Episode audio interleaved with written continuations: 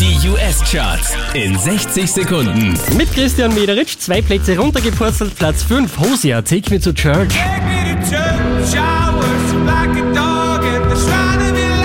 Von der 5 rauf auf die 4 geht's für Maroon 5 und Sugar.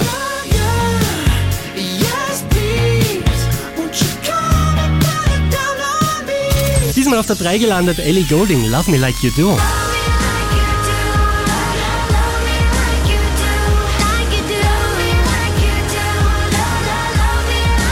Unverändert auf der 2 Ed Sheeran, Thinking Out Loud.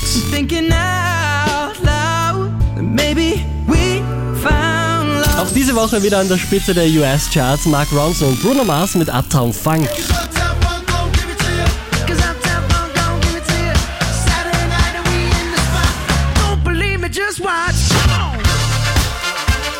Mehr Charts auf charts.kronehit.at.